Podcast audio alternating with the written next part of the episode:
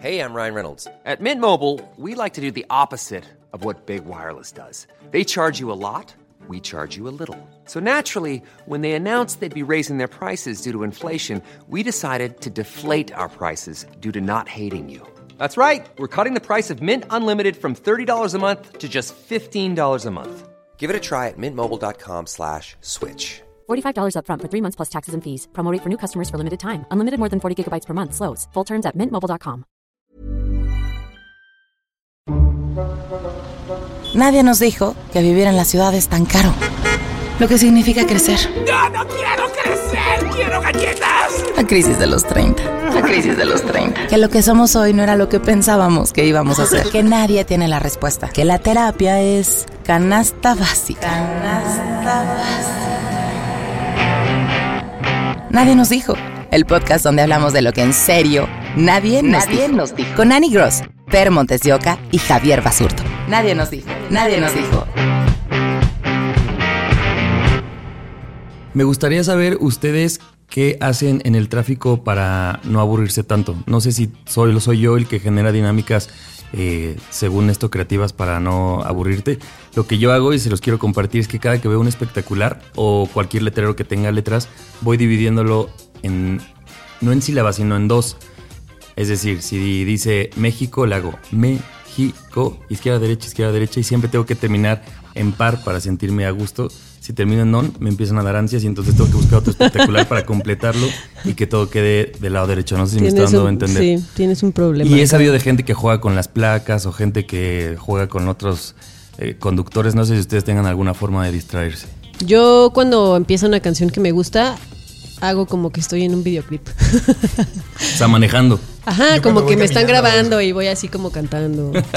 Yo cuando voy caminando sí hago eso, pero cuando voy, por ejemplo, en el metrobús, trato de, por ejemplo, eso me pasó justo, justo la semana pasada. Por ejemplo, dime una estación de metro, de metrobús que tenga doble palabra. Eh, Indios verdes. Indios verdes. Entonces, por ejemplo, tengo San Antonio, entonces voy a ver si San Antonio y, e Indios Verdes puedo mezclar las palabras para que sea San Verdes o Indios Antonio. Entonces digo, no, no queda. Entonces otro. Y entonces comienzo como, voy viendo las líneas de las, esta- de las estaciones para saber si pueden hacer otras combinaciones. Ok. Entonces, sí. Estaría bueno saber sé la, cuál gen- está la peor. gente que puede usar en, en su día a día para que el tránsito, que cuántas horas pasamos en él, pero para que sea de una forma más divertida, ¿no? Y una cosa que hago a veces cuando, sobre todo cuando pongo Google Maps o Waze. a veces. Bueno, más bien cuando uso Google Maps o Waze trato de ganarle al tiempo. Es decir, si te dice Sí, que vas a llegar en hago 15 eso. minutos, yo juego que estoy en un reality show y que tengo que hacerlo en 13. No, y según yo no. tengo Bueno, que... pero yo No un yo no me creo que estoy en un reality show, solo es como una competencia con el Waze, pero no me creo que estoy en Yo un creo que reality todos los coches estamos compitiendo como una especie de Mario Kart. y entonces me gusta esquivarlos y sentir Pero que voy, ubiquen que que este voy ganando. juego, y saben que yo soy muy competitivo en los juegos de mesa. Sí. Pero ubiquen que los juegos son como para divertirte y desestresarte. Según Javier tú. no lo hace así. Un día íbamos a dónde íbamos, a Querétaro. Entonces me tocó manejar a mí. Entonces yo iba, él iba con el teléfono, viendo los minutos a ver si bajaban o ¿Y subían. te iba gritando Y me iba estresado. "Ah, Rebasa, rebasa ese. vas- vas". Entonces, ¿sabes? Entonces llegó un punto en el que me sentí muy estresado. Entonces no, no es un juego, Javier. Tienes un problema. Tengo otro juego que a lo, mo- a lo mejor también es de estrés, pero si la gasolina ya te marca en la reserva. Ah, yo a mí me gusta eso. gusta llevarlo al límite. límite. O Ujú, sea, yo si también. la gasolinera es como, no, todavía puedo aguantar unos 20 kilómetros Yo más. también. Y entonces voy hasta que ya no pueda más. Yo- Una vez, una vez salí de la universidad en la colonia Roma y me fui hasta Iscali, que está bastante lejos, me decía como una hora, cuando no había tráfico, en la reserva. Y dije, a huevo que llego. Y sí llegué. Nota, puedes aguantar 40 kilómetros con la reserva para Sí, que la gente. es que, creo eso la gente es muchísimo además, tiempo. Es mucho sí, tiempo. Es mucho tiempo, sí. ¿Nota es mental? mucha. Yo que soy de provincia y que en Colima son distancias cortas, no es puedes aguantar kilómetros, puedes aguantar días. En reserva. En, en reserva, claro. porque Bueno, pero en Colima sí. cerca, Bendita provincia. Exacto. Oiga, no nos presentamos. Mi nombre es Javier. Yo soy Nando. Yo soy Annie Gross. Y pues vamos a empezar este nuevo podcast, ¿les parece? Lo que nos pesa, pasa. Nadie nos dijo. Antes de empezar a platicar con nuestros temas interesantísimos, no olviden seguirnos en nuestras redes sociales. En Twitter y en Instagram, arroba nadie nos dijo todo junto y ambas son iguales. Sí, para que nos sigan y para que nos recomienden, ojalá. Para que nos pasen con sus amigos y se diviertan. Eh, el otro día estaba obviamente perdiendo el tiempo en Facebook y vi el post de un post de una amiga que decía, se los va a leer textual. Qué difícil es defender y perseguir tus aspiraciones cuando no sigues el flujo natural, entre comillas, que la sociedad dicta.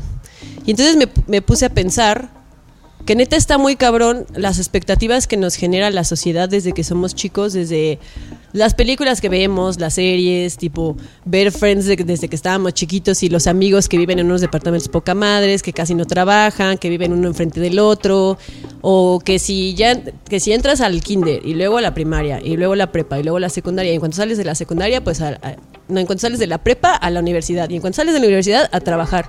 Y si ya no quieres ese trabajo, pues te tienes que meter a tu trabajo. Y cuando ya estás estable, tienes que conseguir una pareja. Y cuando ya tengas a pareja, te tienes que casar. Y cuando te casas, pues los hijos. Y cuando ya los hijos están grandes, uno pues y los luego nietos. parejita y luego los nietos y- y entonces es toda esta presión social que si tú te sales de esa línea de lo que debes de hacer, pues es bien difícil convencer en, en- en principio a nuestros papás, ¿no? Porque los papás siempre dicen, y el novio, y la novia, y los hijos, y la casa, Y el trabajo y el trabajo, y tú qué haces, y, y está cañón llevar una vida diferente a lo que la sociedad nos ha tratado de imponer. Y a veces cuesta trabajo incluso tú solita sentirte realizada si cuando vas como en, como en contra de la contra. corriente. Y me imagino que a ustedes les ha pasado. Sí, y creo que justo también en la semana estaba hablando con una amiga que ella me decía, está, tiene 35 años, que hoy en día también tener 35 años es que eres joven o no eres joven dependiendo justamente como a qué patrón de la sociedad te estés llevando, porque Claro. hay mucha gente que te puede decir a los 35 ya tienes que tener hijos, estar casado, bla, bla, Tener bla. una casa. muchas cosas que esta niña no tiene y me dice es que me empiezo Mujer, a esta esta mujer, mujer. y me dice me empiezo a abrumar porque la mitad de mí se pone a pensar bueno si quiero tener hijos a lo mejor se me está yendo el tren y, y soy soltera entonces además tendría que buscarme un novio que pase unos años para saber que con Claro. él quiero tener una, una familia, una pareja. Entonces le empieza a estresar, pero lo, lo que se me hace más curioso es que su estrés ni siquiera viene propiamente de ella. Claro, es lo que te iba a decir. A veces ni siquiera es que tú quieras tener el hijo, es que la gente te, te dice tanto que cuando el hijo, cuando el hijo, que entonces lo, lo piensas y dices, bueno, pues es que si todo el mundo me dice que debo de tener un hijo, pues que, que estoy, o sea, pues debo de tener un hijo y a lo mejor ya ni siquiera es algo que tú quieres. Yo creo que por eso la influencia de los amigos es muy importante. Porque obviamente mientras creces vas teniendo amigos con los que tienes más cosas en común, con los que quizá a los 30, 35 están solteros, no quieren hijos o tienen una relación, pero no se han casado, viven juntos nada más. Entonces con estos vínculos que creas tú, eh, que eliges, te comienzas a sentir más identificado que con lo que haces con la familia, ¿no? Entonces creo que es básico tener amigos que piensen parecido a nosotros. Por eso de repente también cuando vemos amigos que se empiezan a casar, y perdón, pero mis amigos de los más cercanos, pocos se han casado. Y de hecho, los que se van a casar, porque se ha casado una pareja de amigos, saludos a Pablo y a Geo, y se van a casar también otro- otra amiga en mayo, es por planeación de unir créditos. Y es lo único, ¿eh? Eso sí, está O cañón. sea, y está, está bien que lo piensan y que es una planeación de que, a ver, quizá individualmente no me puedo comprar una casa, pero yo sé que te quiero a ti, quizá el matrimonio no es para mí lo que fue para mis padres o lo que es para mucha gente, pero creo que si nos unimos podemos tener un mejor crédito en el Infonavit o podemos eh, aspirar o por a algo seguro, mejor. no, Por- porque voy a asegurar a mi pareja o qué sé yo. Exactamente, por seguro, Sí. sí. también. Entonces creo que, que las formas y las presiones no debemos de ceder tanto. A veces es complicado porque hay de familias a familias. Mi familia por lo menos no me presiona tanto con, con casarme, pero sí recuerdo a mi mamá hace un año y medio que me iba bien, yo, yo vivía en Colima, yo soy de provincia, entonces este, me iba bien y me decía, pero ya es hora de que tengas tu carro. Y yo, pues la Claro. verdad es que traía la bici o me iba caminando o no había un interés genuino de tener un carro. Pero bueno, me dijo, va, cómpratelo y me dijo, "Com- pero cómprate un buen carro, ¿no? Entonces yo me endeudé con un crédito de más de 130 mil pesos. eh, porque obviamente no lo saqué de agencia, lo compré semi nuevo, ya era un carro, no, no es cierto. Pero el punto es que sí me sentí muy presionado por, porque ya era, ah, porque aparte tenía un buen puesto donde trabajaba y me decían, ¿cómo vas a llegar a pie? ¿Cómo vas a llegar en bici Ah, si, sí, tienes, si eres coordinador claro. de una estación de radio? Y yo, ay, güey, pues este, no sé. Pero es que justo, Colima. justo lo que decías hace ratito, tenemos este manual de ya era hora o ya es hora. Entonces como que hay una cosa no escrita, pero que todo mundo lo sabemos, en el que tienes ya es hora un de algo. límite de- Ya es hora para que tengas hijos, ya es hora para... Es más, es como, oye Javier, ya no estás en hora de que tengas tanta fiesta, en, en cuyo caso sea, ¿no? O no es, o ya no es momento Ya no de estás que en edad uses de usar Converse. tenis. Justo. Justo. Y es como, pues, según qué manual que a ¿Según mí no me quién? dieron, ¿qué, qué Claro. PDF dice eso? ¿No? Porque ¿Y sabes qué pasa mucho? Que como que con las de- cuando cumplimos alguna década, ahora que tú y yo vamos a cumplir 30 años, como que Ay, empiezan- amigos. Estoy muy joven, ¿eh? Perdónenme. Como que es como este cerrar un ciclo y empiezas a decir, no mames, ya va a cumplir 30 y qué he hecho con mi vida. Y te empiezas a comparar con gente que tiene 30 años y empiezas a decir, como me falta hacer esto y lo esto y lo otro y no tengo una pareja y no tengo una casa y no estoy lejos de tener una casa. Y, y justo esto- estos ciclos de, de las décadas también nos ocasionan esto, em, como replantearte qué estás haciendo con tu vida. Y es lo que dices, Totalmente. al final. Los años, pues es, un- o sea, es una vuelta al, que al sol, ¿sí, no? O así se dice, así, así me ¿no? felicitan últimamente en Facebook. Sí, una vuelta al sol y ya, listo. O sea, tampoco es como, como un escalón para que tengas que hacer Claro. ciertas cosas. Pero, ¿y sabes qué pasa? Y yo difiero un poco con lo que tú decías, Nando. Entiendo que lo que, lo que hacemos de manera común es que nos vayamos juntando con personas al paso del tiempo que son más afines a nosotros. Y eso lo entiendo porque pues es como esta cosa de selección y hago un filtro y, y estoy con la gente con la que me siento más a gusto. Pero creo que lo mejor sería que tuviéramos la capacidad de, de conectar con gente que incluso son distintos a nosotros, pero creo que lo, creo que el hecho de, el problema del por qué nos alejamos es porque siempre está el juicio de tú Sí, no estás haciendo eso, lo que yo justo. estoy haciendo. Es decir, a mí ya no me gusta juntarme con amigos que a lo mejor ya tienen familia, porque entonces siempre hay un juicio, a veces dicho y a veces no dicho, o a veces solo con una mirada como de, puta, mientras yo estoy teniendo hijos, tú estás haciendo improvisación. Y te miran para abajo, ¿no? Ahí te miran distinto. Entonces, ¿qué pasaría si, si tuviéramos esta capacidad de estar en una misma cena? Gente que tiene hijos, gente que no quiere tenerlos, gente que le gusta desvelarse todos los días, gente que, o sea, que puedas tener este, este, esta diversidad y que entre toda la diversidad aceptes que son distintos. Claro. Porque entonces lo que hacemos es juntarnos como en estos nichos en los que te sientes cobijado, porque todos son iguales, pero también no, no estamos haciendo Abriéndonos, un cambio de claro. tolerancia. ¿Estás de acuerdo? Y creo que a nosotros también nos pasa al revés con los comentarios de no mames, tener hijos, qué miedo, qué flojera o cosas así. Pues al final estás juzgando la vida de alguien Totalmente. más. Está bien que tú no lo quieras, está perfecto. Pero, y a mí me pasa mucho, ¿no? Decir que qué miedo tener hijos. Y cuando alguna amiga me dice, como es que ya tengo ganas de hijo, es como, no mames, neta, qué miedo, porque no sé qué. Y al, al final, pues estoy haciendo un juicio que a lo mejor hace sentir mal a la otra persona y está mal. Y entonces a lo mejor va a haber un grupo de papás por un lado y un grupo eh, Y no de te van a invitar. por otro y no nos van a invitar. No te van a invitar porque vas a hacer tus este comentarios de horribles. tolerancia. Como ejercicio creo que está bien. O sea, como ejercicio creo que está bien. Y obviamente si de repente amigos muy cercanos comienzan a tener hijos y yo a esta edad y de aquí a tantos años no quiero tener hijos, probablemente no, obviamente no les voy a dejar de hablar. Obviamente no les voy a dejar de hablar, pero la dinámica del día a día va a ser diferente. Porque entonces Sí, ni a ellos les va a sí. interesar salir un viernes por la noche a un bar, ni a mí quizá me va a interesar ir a un parque donde están los niños corriendo y corriendo Eso y sí, corriendo y en me desespera. Entonces digamos, Totalmente. soy tolerante, pero vamos, va a haber es un si hay equilibrio. quizá un pe- ajá, exacto, es un equilibrio y va a haber quizá un pequeño quiebre, pero no quiere decir que les voy a dejar de hablar.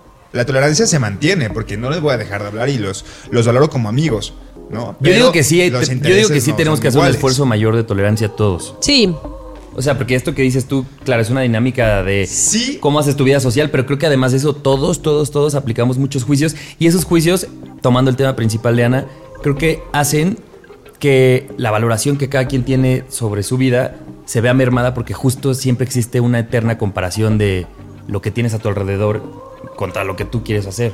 Y entonces estamos nadando a contracorriente, que no debería de ser. Yo digo, sí, ahora resulta que los que sí buscan su, su identidad son así como valientes, ¿no? Porque se atreven a ir en contracorriente y pues no debería de ser así. Yo digo sí a la tolerancia, pero no al mantenerte en un lugar en el que no te sientas cómodo. O sea, si con una persona ya no empatizas tanto, vamos, o sea, fue bueno lo que tuvimos, pero hasta aquí. Next. Thank you. Pero Next. no quiere decir que voy a dejarles de hablar a personas que no estén siguiendo los mismos patrones que yo.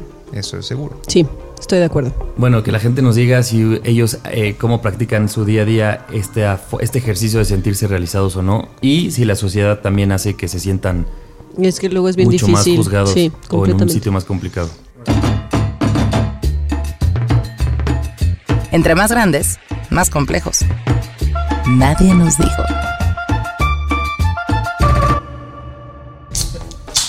Era 2015, iba comenzando el año y obviamente todos al iniciar el año tenemos un montón de propósitos que después se vuelven un poco miserables porque no los cumplimos.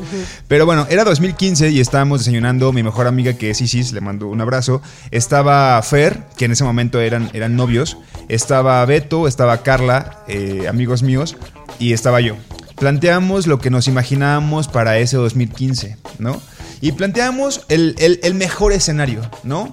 Cada quien decía, estaría increíble, o sea, suponte, yo quiero poner una página de internet deportiva, quiero cubrir todas las partes deportivas de Colima y quiero que me vaya bien, yo quiero hacer una maestría en España, yo me quiero ir a Francia, yo me quiero mudar de Colima, cada quien tenía como sus ideas de lo que quería hacer, ¿no? Entonces, de repente cambiamos el chip y dijimos, a ver, pero ¿qué pasa si no lo cumplimos? Nos vamos a agüitar o ya hemos prolongado tantos, tantos proyectos que a veces cuando llega octubre nos damos cuenta que no los cumplimos, nos sentimos mal. Entonces comenzamos a hablar de a la inversa, hablar de los peores escenarios. ¿Y por qué hablar de los peores Ah, escenarios? Porque es mucho más realista.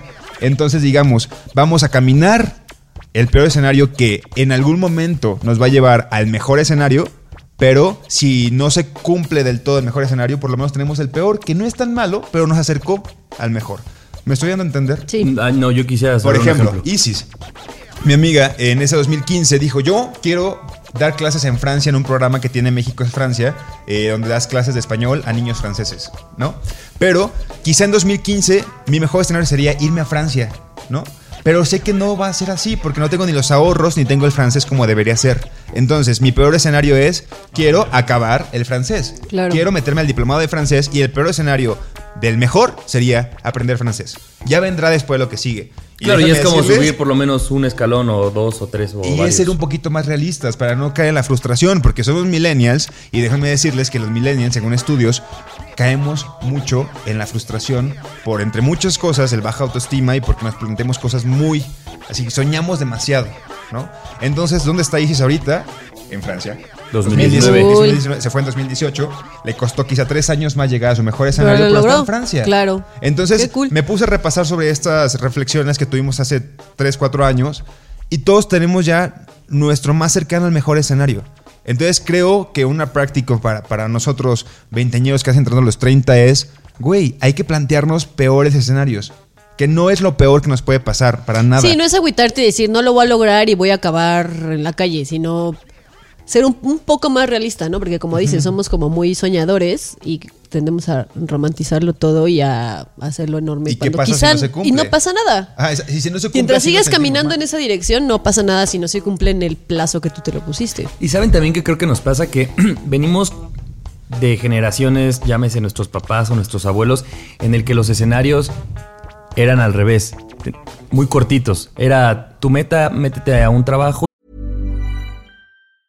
Spring is my favorite time to start a new workout routine. With the weather warming up, it feels easier to get into the rhythm of things. Whether you have 20 minutes or an hour for a Pilates class or outdoor guided walk, Peloton has everything you need to help you get going.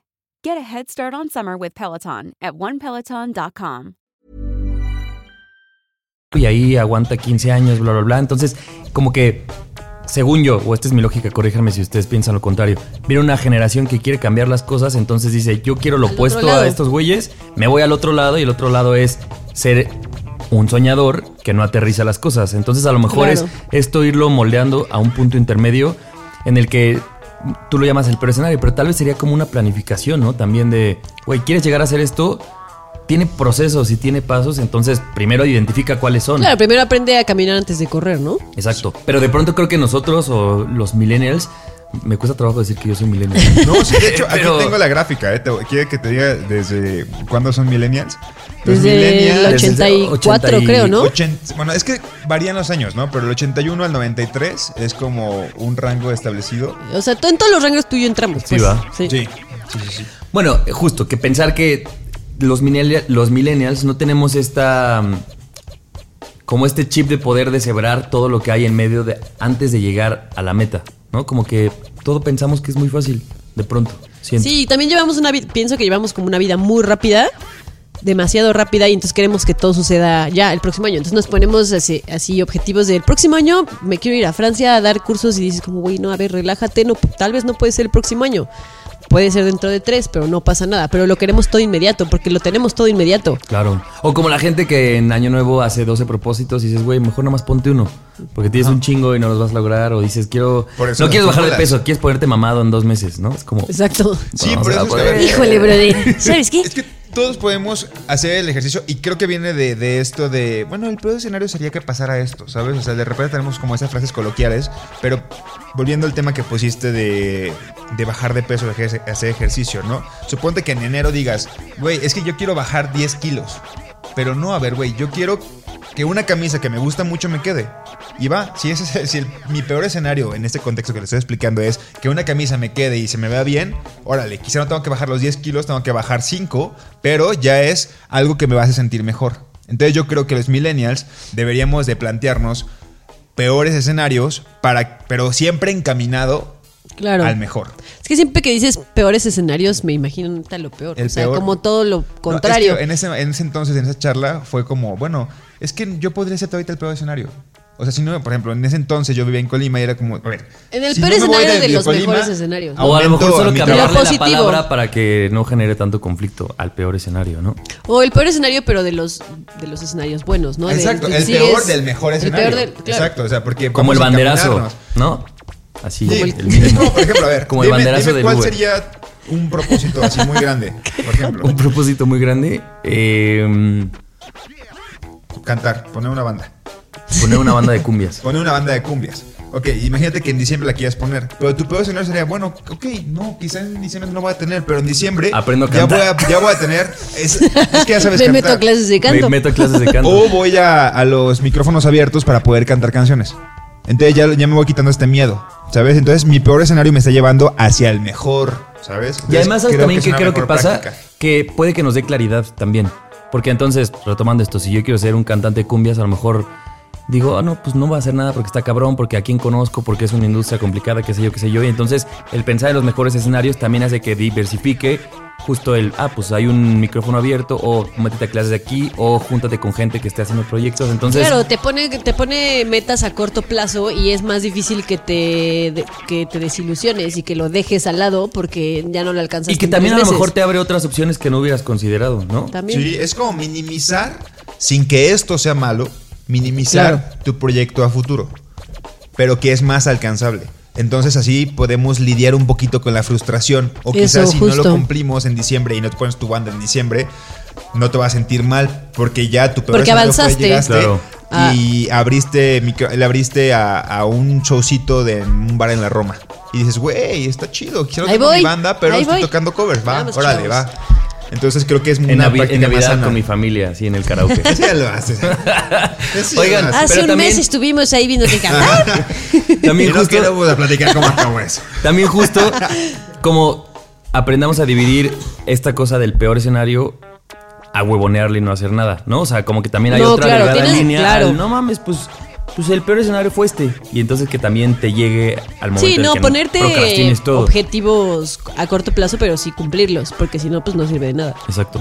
Pero, pero sí dejar Sí, en no claro que el ponerte objetivos, por supuesto que es una línea que se necesita. ¿no? Claro, claro. Es como. Imagínense, y perdón Isis que te esté citando tanto, pero que el peor escenario de Isis fuera como, bueno, aprender clases de francés. Pero que no lo hiciera, que se fuera por otro lado, que se metiera a un trabajo que le consumiera 24-7 su día y no pudiera tomar las clases. Este, este peor escenario, no, o sea, aunque le pagaran bien, iba a ser como un escenario que no le acerca al mejor, ¿sabes? Entonces creo que tu peor escenario siempre, siempre, siempre tiene que estar encaminado al mejor. Claro. Muy, bien. Juegue. Juegue. El podcast donde hablamos de lo que en serio nadie nos dijo. Con Annie Gross, Fer Montes de Oca y Javier Basurto. Híjole, qué rico se escuchó eso. Oigan, yo quería contarles, el fin de semana pasado fui a ver a una amiga en un show de stand-up y era, más bien, ella tomó un curso y entonces era una muestra abierta con todos los alumnos. Pero los alumnos eran, no sé, como 13 y nada más se presentaron 8. Entonces le pregunté que por qué habían faltado los otros y me decía que lo que pasa es que la gente vino de, de otros estados. Había un alguien de Tijuana, alguien de Guadalajara. poco? ¿A alguien tomar de el Morelia. curso? A tomar el curso porque fue un intensivo de un fin de semana. Era de viernes a domingo. Entonces me puse a pensar cómo vi- vivimos en la Ciudad de México y vivimos en la ciudad en la que todo sucede. En la que todo sucede. O Sí, sea, quieres un show de stand-up, pues si acaso te quedará en una colonia lejana donde tú vives, pero está. Y tienes que transbordar dos veces y ya está. ¿Quieres tomar eh, clases de, no sé, Ukulele. pues, ukulele, de poesía, eh, practicar el deporte que tú me digas, lo tienes? Y no me había puesto a pensar en lo complicado que es vivir La en provincia. claro. Que, que tengas este tipo, no sé, de esparcimiento, por ejemplo, y que no lo tengas al alcance. Y entonces como que empecé a investigar, bueno, no a investigar, más bien a hacer conciencia. Por ejemplo, yo tengo mucha familia que vive en provincia. ¿En Eh, el Edomex? Mm, Ah. De Edomex vengo En yo. No, no, no, en Celaya. Y tengo unos tíos que de verdad planifican venir a la ciudad, por ejemplo, al teatro. O sea, cuando estaba el Rey León, en- Ay, decían, cómo oh, pues vamos el fin de semana porque queremos ver el Rey León. Y eso les Está implicaba cañón, está venir, cañón, sí. manejar, casetas, obviamente pagar un hospedaje o bueno, o si tienes familiares, pues te quedas con tus familiares, pero era todo una odisea para venir al teatro. Y tú lo tienes a cinco estaciones, ¿no? Entonces, ¿cómo no valoramos todas las cosas que tenemos al alcance? Porque Claro. claro, así como esas cosas buenas, tenemos pues que un chingo de tráfico, pues que un chingo de gente, o sea, Estrés y lo que sea. estrés, bla, bla, bla. Pero también creo que tenemos muchas cosas que la normalizamos tanto, lo voy a cambiar. Como cuando el güey que vive en la playa nunca va a la playa. Entonces, o sea, que tú dirías, no mames, si yo No viviera en la playa todo el tiempo estaría ahí. Y el güey, no, pues yo ya ni me meto. Entonces creo que también podríamos hacer una- un llamado a, a ver, güey, tenemos todo, ¿por qué no le sacamos el jugo a esta ciudad? En Bueno, lugar de estarnos enfocando en eso, ¿no? Incluso nosotros que vivíamos en el Estado de México, cuando nos mandaban de la escuela que al Museo de Antropología planeábamos todo un fin de semana, o sea, todo, bueno, no todo un fin de semana, Todo el día. exagerando, pero todo un sábado para irnos todos juntos a- al Museo de Antropología e Historia y era que se te fuera todo el sábado en y nos quedábamos de ver súper temprano en casa de alguien y quién nos iba a llevar y nos llevaban al metro y luego en el metro y planificábamos todo desde un día antes. Y tenías que comer, o sea, y eso sí, que estamos aquí a nada.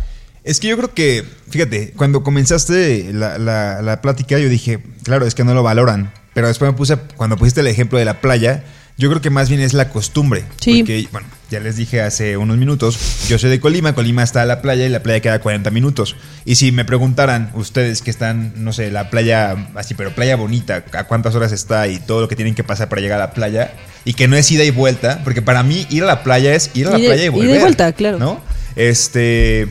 Pero estamos tan acostumbrados que si alguien me dijera, es que en Colima no vas cada fin de semana a la playa. Pues no, no se va cada fin de semana a la playa porque la tenemos tan cerca que podemos ir a cualquier momento, en cualquier hora del día, incluso. Si ubiquen este meme que decía, siempre está el amigo que en la peda quiere, quiere irse a la playa o algo así. A mí me pasaba. O sea, tengo amigos que podemos, eh, después, no en la peda, o sea, manejen con precaución, pero sí podíamos hacer el hecho Si de. a ver, no manejen. Son las 12 de la noche, alguien puede manejar porque no está pedo y puede irse a la playa, va, vámonos a la playa.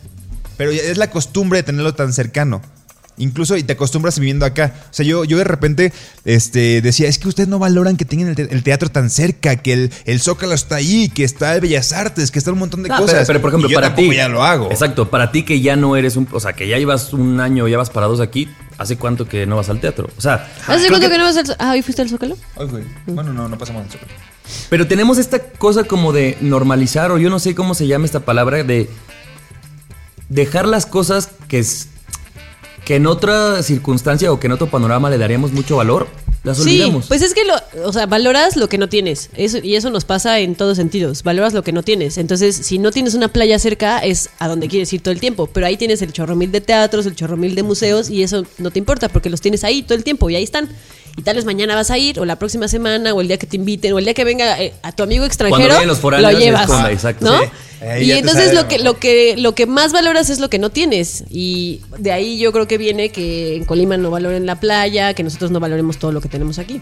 Pero volviendo al, al como lo planteaste, es la Ciudad de México es la ciudad en la que todo pasa, también todo pasa. O sea, mi mamá, mis hermanos, de repente me escriben porque ven que hubo la, digamos que los canales de televisión abierta, pues qué más cubren lo que pasa en la Ciudad de México, porque aquí viven un montón de personas, ¿no? Sí, aquí pasan Entonces todo pasa en la Ciudad de. México. Desde alguien que se presenta en el auditorio, hasta una balacera, hasta alguien de secuestros, hasta, Hasta una los chica secuestros en el metro. hasta el secuestro en el metro. Entonces, ¿qué pasa? Que te genera una historia colectiva para tu familia que vive en provincia, porque piensa que todo eso está pasando a un lado de ti. Y a veces pasa, ¿eh?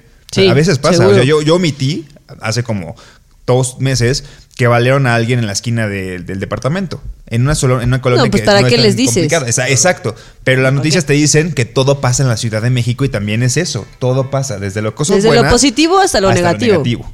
Claro. Entonces, sí, sí está cañón también estar aquí. Y que yo no sé si sea una utopía esto que decía Sana, o sea, que en realidad sí haya gente que pueda decir, eh, yo sí le saco todo el jugo a mi ciudad.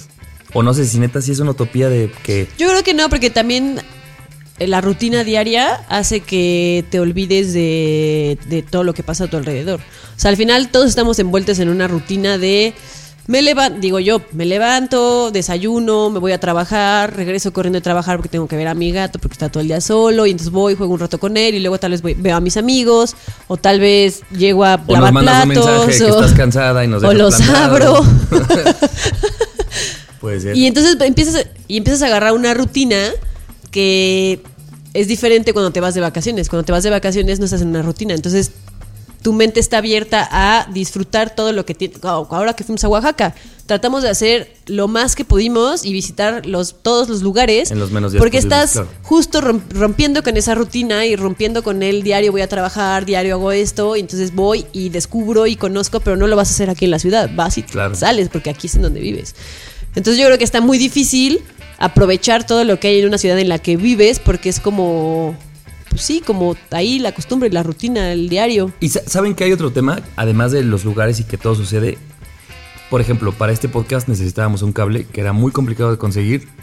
Entonces fui a las tiendas que estaban cerca, no lo podía, no lo podía, y fue como, bueno, ve al centro, porque en el centro Todo, Todo- lo que sea que se te ocurra lo tú ya encuentras. tienes como una tranquilidad aquí en la Ciudad de México que si no lo encontraste en cualquier lugar en el, En el centro, centro. lo encuentras. A ver, Y fue una pero- cosa de darte una vuelta. Y el otro día, porque lo quiero, lo quiero como contrarrestar, vino un güey de provincia y, y entonces buscaba una tienda New Balance. Y yo dije, pues vienes de provincia y dices que allá no hay, necesito unos tenis que hay en New Balance. Entonces nada más, chécate cómo aquí un cable dices, tengo la tranquilidad de que lo puedo encontrar en cualquier lugar. Vas y te lo hacen. Y ellos hasta hacen una lista como de cuando vaya a la ciudad, tengo dependientes, por ejemplo, encontrar una tienda New Balance. Es una gran diferencia. sí, sí. Amigos, yo Muy solamente cabrón. quiero eh, compartirles que en Colima cerró el Sanborns. No un Sanborns. El Cerró Sanborns. el Sanborns. El con El único que había. mayúsculas. porque no lo visitaban. Entonces, es como, pues sí, o sea, uno llega aquí a la Ciudad de México y quiere visitar A la todas las- capital. a No, la pues es capital como- del país, quiere visitar todas las tiendas Claro. que no existen en Es provincia. como hace que como dos años que hicieron todo- en Tlaxcala toda una fiesta porque en una plaza inauguraron una escalera, Escalera eléctrica. eléctrica. En Colima desde el 89, ahí se los dejo. ¿Ves? O sea, hay Y gente que entonces tiene la fecha y nosotros nos reímos, pero-. En la Marina. Como- En el 89 hubo escaleras eléctricas. primaria, Tú ¿no? fuiste. Les dan, les dan, Haciendo les dan el día libre. Les dan el A día esas libre. escaleras te subiste. Ay, Dios mío. La gente se toma foto ahí. Hay puente, hay puente porque ese día. Está el busto del gobernador. en A ver, yo nada más estoy diciendo. Placas. eh, yo estoy diciendo esto del centro. En provincia, obviamente pasa de que todo lo encuentras en el centro. Y a mí se me hizo como decir: Es que neta, tenemos que ir hasta el centro por un cable. No vivimos en la Ciudad de México, donde hay una tienda especializada de cada cosa en cada esquina. Ya bueno. Pues, ¿dónde estoy? Estoy en Colima. ¿Qué onda? ¿Sabes qué? Deberíamos hacer otro podcast como a manera de debate de provincia a Colima. Porque provincia tiene muchas cosas muy positivas también. Claro, claro. Pero, pero deberíamos de armarlo para tener Sí. como... Y podemos invitar a alguien más para que seamos dos contra dos. Que en teoría Ana y yo somos provincianos porque somos del Edomex. Te lo juro, no, es que te lo juro que sí, nuestra. O sea, yo El comparo estilo mi de vida, vida. en el día a día sí. es Yo provincia. comparo mi vida con la vida de mis amigas de la CDMX y sí era muy diferente. O sea, no es como vivir en provincia, pero sí era muy diferente. Es el Valle de México. A ¿no? nosotros nos pasaba que te cruzaban caballos. O sea, te Sí. podían cruzar un caballo en la calle. ¿Y aquí Este, cuándo vas a ver un caballo, en la, cuándo vas a ver calle? un caballo en la O calle? una vaca. Ay, o que saliera un tlacuache de tu casa. De mi casa salían tlacuaches corriendo. Bueno, Sí. bueno. Sí, sí, es provincia, pues. Tal vez hay como niveles. Pero hace Hay como 10 niveles. años. Hace 10 Hay años niveles. era provincia, ahorita ya no. De varias cervezas salen buenas pláticas. Nadie nos dijo. Nadie nos dijo que no pasa nada si no quieres tener hijos. Nadie nos dijo que las expectativas sociales no son para todos. Nadie nos dijo que no ganamos nada comparándonos con el otro. Nadie nos dijo también que el peor escenario no es nada malo. Y que no tiene nada de malo ir paso a pasito. Sabes, Suave, suavecito. Nadie nos dijo eh, que es importante valorar todo lo bonito que tenemos en esta ciudad, además del caos del tráfico que siempre nos quejamos. Nadie nos dijo que no es que no valoremos, sino que nos acostumbramos. Nadie nos dijo en Twitter y en Nadie nos Instagram. dijo que nos pueden seguir en Twitter y en Instagram, así, nadie nos dijo todo junto. eh, para estar en contacto, para saber qué opinan de estos podcasts, si quieren algún tema específico o si quieren opinar sobre algo que estamos hablando aquí. Y que esperen el próximo podcast la siguiente semana. Yo soy Nando. Yo soy Annie Gross. Yo soy Javier y nos escuchamos entonces en el próximo episodio. Adiós. Adiós. Nadie nos dijo. El podcast donde hablamos de lo que en serio nadie nos dijo. Cada semana, nuevos temas de la adultez que deberían contarse. Con Annie Gross, Per Montes de Oca y Javier Basurto. Nadie nos dijo.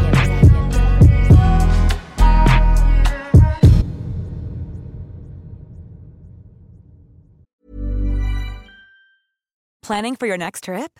Elevate your travel style with Quince. Quince has all the jet setting essentials you'll want for your next getaway, like European linen, premium luggage options, buttery soft Italian leather bags, and so much more. And is all priced at 50 to 80% less than similar brands. Plus, Quince only works with factories that use safe and ethical manufacturing practices. Pack your bags with high-quality essentials you'll be wearing for vacations to come with Quince. Go to quince.com slash pack for free shipping and 365-day returns.